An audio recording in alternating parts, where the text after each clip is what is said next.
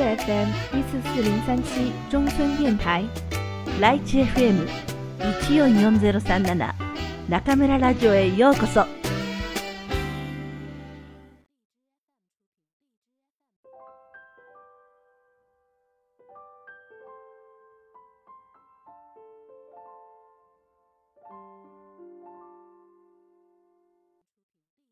真面目な話。2017年2月7日。昨日、お世話になっている先生に、8月からの真央さんで、一番顔色が良いと言われました。骨2箇所への放射線の効果で、うずくまっていた時とは見違えるように痛みが軽減し、放射線食道炎もほぼほぼ治ってきて、また一つ山を越えました。山を越え終わると、こうして何度でもまた越えられて、永遠に越えていけるのではないかと思ってしまいます。私は体が自分なりに安定した状態が戦えるスタートラインだと思っているので、今はまたスタートラインの振り出しに戻っただけなのですが、以前のように、はあ、果てしないとは感じていません。また戻れたなぁと感じています。以前は直すとそれだけに焦点を当てていましたが、今は悪さをしないで平穏でいようねと思います。もちろん治ることは諦めていませんし、強く信じています。今はそんな状態で最近少し心の変化がありました。感情2017年2月10日雪がちらついた今日も冷え込みました。ここ数日体温調節がうまくできず冷や汗をかいたり寒気で震えたり暖かい部屋で一人右往左往していました。一日のうちでも1時間前とは、2時間後には、別人のように体調が変わります。あまり喜ばしくない感情も芽生えました。道行く人を見て、羨ましいな。元気にどこまでも息切れせず歩けるのかな。羨ましいな。子供と手をつないでいるママ、ちゃんと一人で子供を守れて、羨ましいな。でも、私も外に出て、知らない人から見れば、普通に元気な人に見えるのかもしれない。外からは、本当のことはわからないです。なのに、勝手に、羨ましいなんて感情、おかしいですよね。積み重ねてきた感情、成長してくれた感情が、一気に振り出しよりずっと前に戻されたみたいに、すごく自分が寂しくなりました。それも現実。今日は書いて、向き合って、明日はまたいつもらしい自分になろう。一緒に泣くこと。2017年4月19日。5日も経っていました。ここずっと一日中横になっている毎日でした。息苦しさと変な発汗と痛みと。10日前まで普通に歩けたのに、10歩歩くのもやっとになってしまうのだから。夜、母に背中をさすってもらって一緒に泣きました。きっと家族も陰ではそれぞれに泣いたりする日もあると思います。一緒に泣けるということは特別です。悲しい、申し訳ない、悔しい、苦しい、たくさんの感情が湧きますが、一緒に泣いた後残るのは不思議と安堵感です。苦しくても一人ぼっちにはならない。お母さん、一緒に泣いてくれてありがとう。6月9日。2017年6月9日。6月9日。1年前の今日は私の病気が突然公になり困惑不安湧き出てしまう残念な気持ちに包まれていました。そんな中主人が会見をしてくれて家族みんなの気持ちが落ち着いていったのを今でも思い出します。でも人生は不思議なもので何かの大きな力によって不意に舵を取られることでそれが望んでいなかったことでも結果的に新しい道を開けることがあるということを学びました。私は舵を取られてその後隠れて隠れて真っ暗になったので、新しく舵を取り返しました。それがブログでした。今の私の道を作ってくれたブログです。この舵取り事件は私の人生において大きな出来事です。皆様とつながり本当に励まされていました。いつもありがとうございます。私も陰ながら皆様のコメントを拝読し、祈ったり、応援したり、共感したりさせていただきました。届いていますか？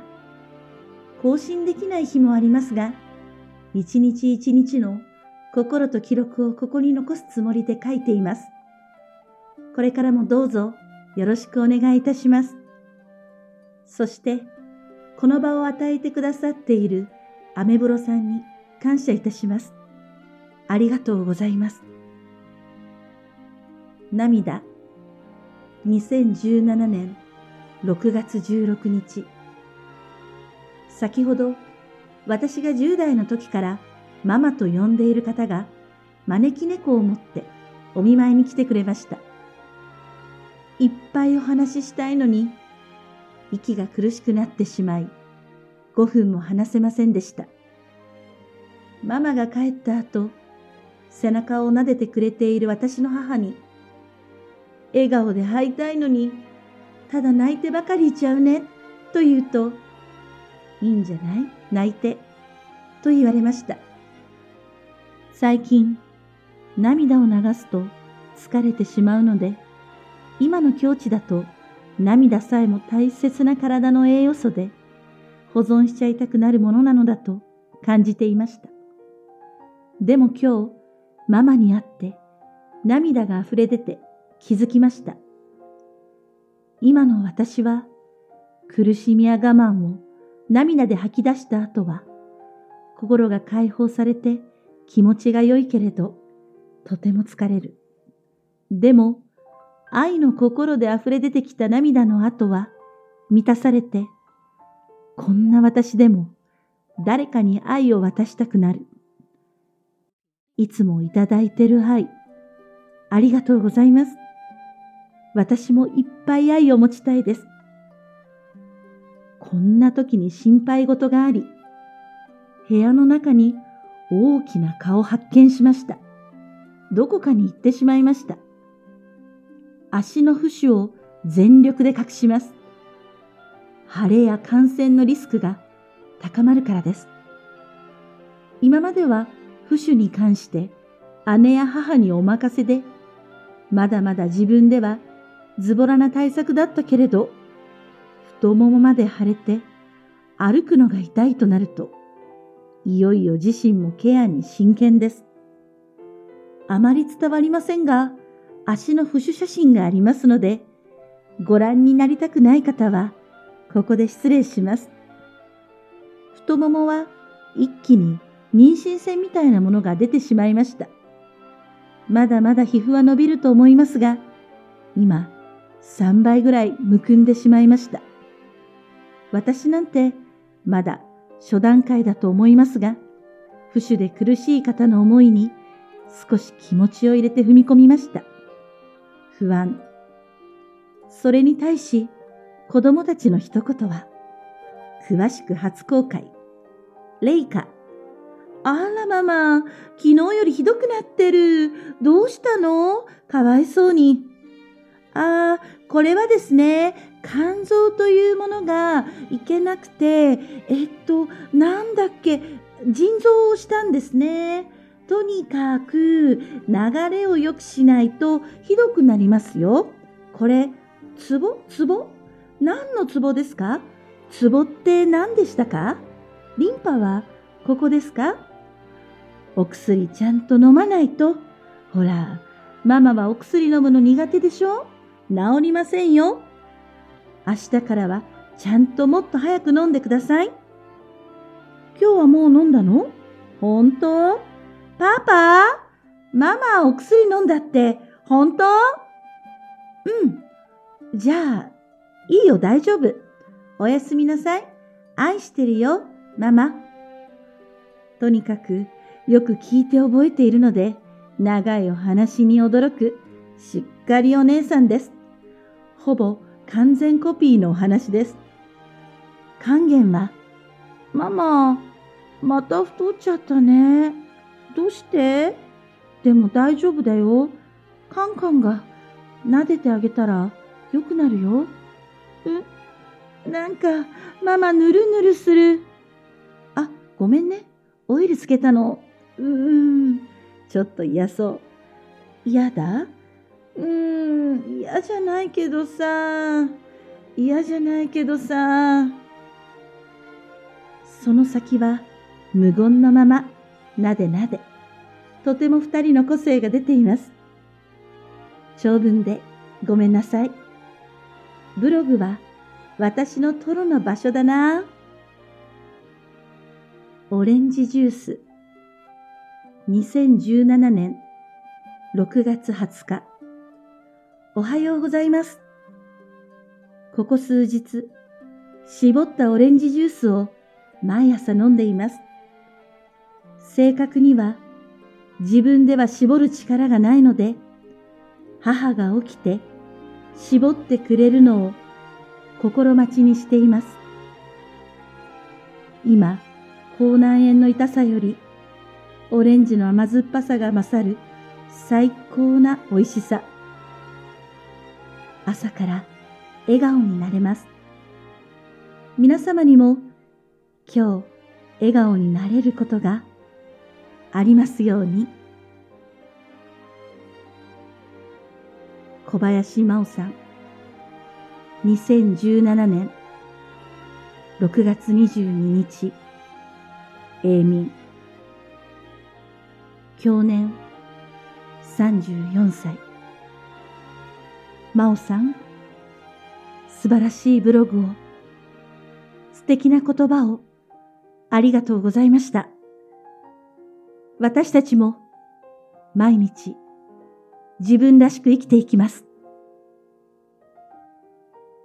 どうぞ天国で安らかにお眠りください。